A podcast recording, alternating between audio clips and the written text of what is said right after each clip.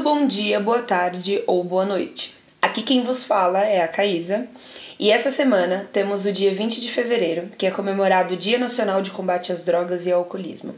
E o CEPOD não poderia deixar de fazer parte dessa conversa.